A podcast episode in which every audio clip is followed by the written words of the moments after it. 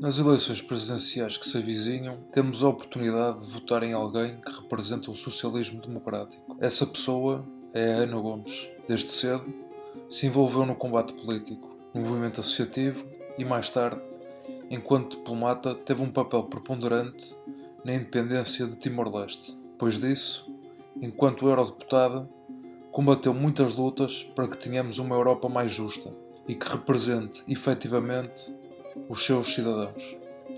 Ana Gomes pode não tentar aparecer todos os dias na televisão ou tirar selfies com toda a gente, mas tem uma fibra que poucos se podem gabar de ter, que nos garante que irá lutar pelos portugueses enquanto Presidente da República. É por tudo isto que apoio a Ana Gomes.